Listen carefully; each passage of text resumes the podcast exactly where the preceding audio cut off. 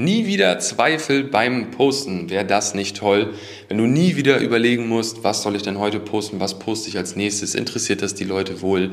Ähm, warum kam das eine jetzt gut an, warum kam das andere nicht gut an? Wenn du das nicht mehr hättest, das wäre doch richtig gut, oder?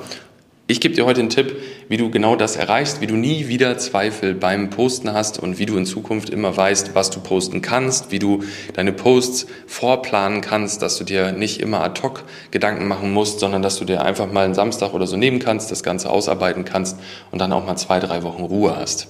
Also, nie wieder Zweifel beim Posten. Wie erreiche ich das? Indem ich weiß, was meine Zielgruppe interessiert.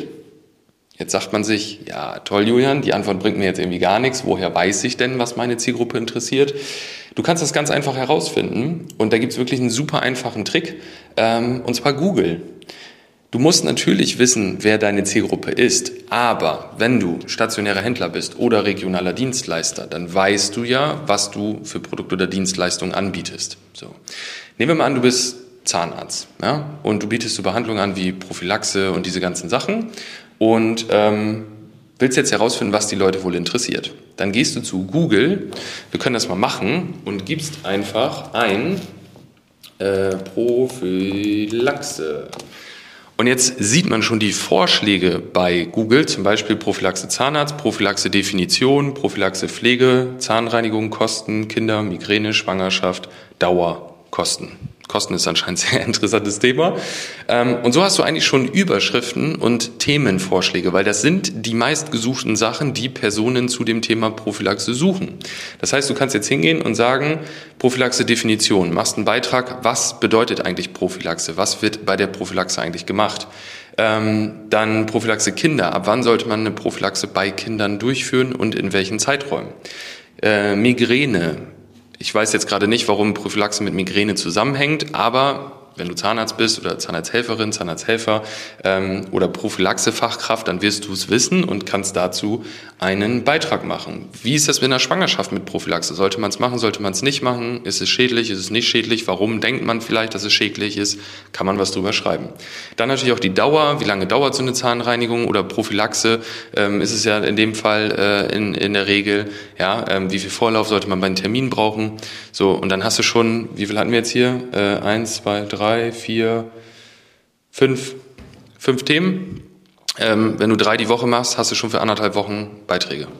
Ja? Und so kannst du es mit verschiedenen, verschiedenen ähm, Bereichen, Dienstleistungen und Produkten machen. Du kannst es gleich auch bei YouTube machen, denn YouTube ist eine Videoplattform, aber wenn man es genau nimmt, ist YouTube auch eine Suchmaschine und zwar auch eine sehr, sehr große, weil die Leute dort oft nach Informationen suchen. Das heißt, du kannst auch bei YouTube in die Suche oben einfach mal dein Produkt, deine Dienstleistung eingeben und gucken, was sind die meistgesuchten Begriffe, äh, Kombination sozusagen zu dem, zu dem Suchwort und hast dann schon eine sehr gute äh, Möglichkeit, dazu Beiträge zu machen. Und Jetzt ist natürlich die Frage, geht das deswegen viral, kriegt das deswegen 1000 Likes oder was weiß ich? Nicht unbedingt. Da hängt natürlich noch davon ab, wie du schreibst und wer das erreicht und wann du es postest und und und. Aber es geht ja erstmal darum, überhaupt eine Regelmäßigkeit reinzukriegen. Und du kannst dir sicher sein, dass es die Leute in irgendeiner Form interessieren wird, sonst würden sie es nicht so viel bei Google und YouTube eingeben. Das ist also schon der erste Tipp. Wenn du bis jetzt noch nicht regelmäßig postest bei Facebook, Instagram, wenn du keine Ideen hast für Instagram Reels, für Videos, für deinen Blog, für eine Webseite, für TikTok, was auch immer, dann hast du da jetzt auf jeden Fall schon mal einen sehr, sehr guten Anhaltspunkt, mit dem du auf jeden Fall, wenn du es vernünftig umsetzt, die nächsten Wochen schon mal Content produzieren kannst und dich damit beschäftigen kannst. Es gibt natürlich noch weitere Tools, vielleicht auch noch genauere Tools, Möglichkeiten und so weiter. Und natürlich kann man dann im späteren Step auch nochmal messen, was kam denn jetzt von den Sachen gut an, die man gepostet hat. Wenn du da Unterstützung haben willst, dann empfehle ich dir, geh jetzt auf www.marketing-clips.de, trag dich da einfach für ein kostenloses Erstgespräch ein. Wir machen nämlich neben den Videos, unseren Marketing-Clips, die wir produzieren, kümmern wir uns auch eben für stationäre Händler und regionale Dienstleister darum herauszufinden, was die Zielgruppe interessiert. Wir formulieren die Texte aus, wir erstellen Fotos vor Ort mit dem Team von den Produkten vorher, nachher bei euren Kunden und so weiter. Ähm, also wirklich eine sehr, sehr umfangreiche Komplettbetreuung. Das könnte man sich mal anschauen, wenn du daran Interesse hast.